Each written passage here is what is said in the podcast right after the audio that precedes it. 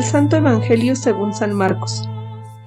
Después de que arrestaron a Juan el Bautista, Jesús se fue a Galilea para predicar el Evangelio de Dios y decía, Se ha cumplido el tiempo y el reino de Dios ya está cerca. Conviértanse y crean en el Evangelio. Caminaba Jesús por la orilla del lago de Galilea, cuando vio a Simón y a su hermano, Andrés, echando las redes en el lago, pues eran pescadores. Jesús les dijo, Síganme, y haré de ustedes pescadores de hombres. Inmediatamente dejaron las redes y lo siguieron. Un poco más adelante vio a Santiago y a Juan, hijos de Zebedeo, que estaban en una barca, remendando sus redes. Los llamó y ellos, dejando en la barca a su padre con los trabajadores, se fueron con Jesús. Palabra del Señor.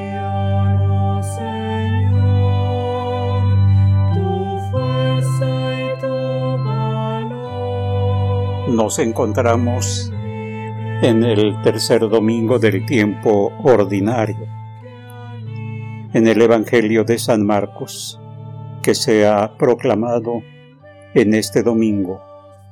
El Señor nos invita a un sincero arrepentimiento y a seguirlo para convertirnos en pescadores de hombres.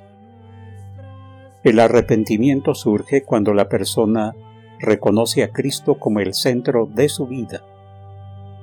Mientras no haya una experiencia personal con el Señor, no puede alguien llamarse cristiano, ni puede llamarse discípulo de Cristo, ni puede mucho menos decir que sigue las huellas de alguien que no conoce y con quien no vive comprometido. ¿Cómo se podrían llevar a los demás hacia Cristo? ¿Acaso las palabras y bellos discursos serían lo suficientemente convincentes para que las personas se comprometan en su fe? ¿No se cumplirían más bien las palabras que Cristo pronunciara contra quienes solo se apoyan en vanas palabras diciéndoles, recorren mar y tierra para ser prosélitos, y luego los hacen peores que ustedes mismos? Para seguir a Cristo hemos de ser conscientes de que no vamos a dejar algo. Más bien encontramos a alguien en nuestra vida y nos comprometemos con Él. Cristo Jesús. Solo al paso del tiempo y de nuestro identificarnos con Él, podremos ser testigos creíbles de su vida, de su presencia entre nuestros hermanos, pues entonces no solo predicaremos, sino que seremos sus testigos. Y los testigos, sin quedarse en el desierto, vienen del desierto, es decir, de la unión íntima con Dios, de un encuentro personal con Él y de un compromiso con Él. El Señor nos conoce tal vez mejor de lo que nos conocemos a nosotros mismos, pues Él penetra hasta lo más íntimo de nuestro corazón.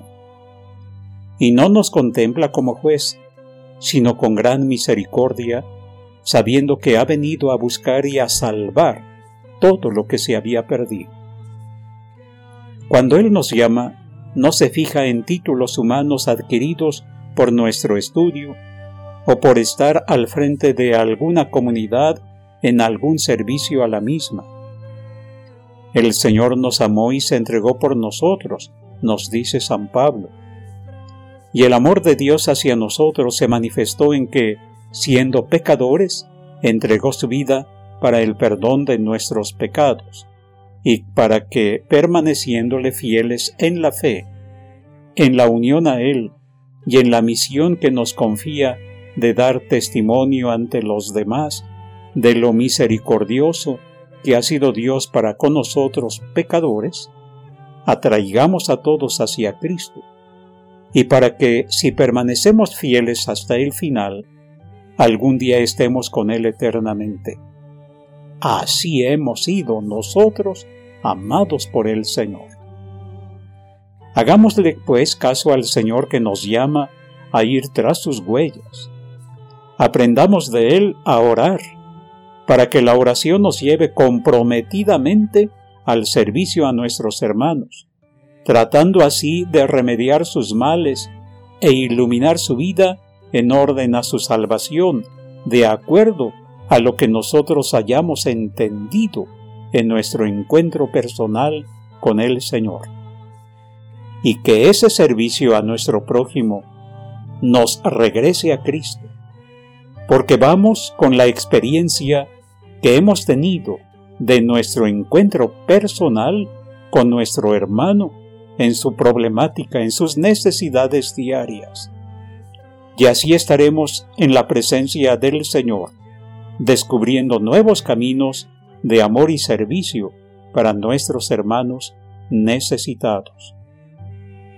Determinemos, determinémonos a escuchar la voz del Señor que nos llama y que su Espíritu Santo nos conceda la fuerza necesaria para que como Él pasemos haciendo el bien a todos, amándolos a la altura de como nosotros hemos sido amados por Él.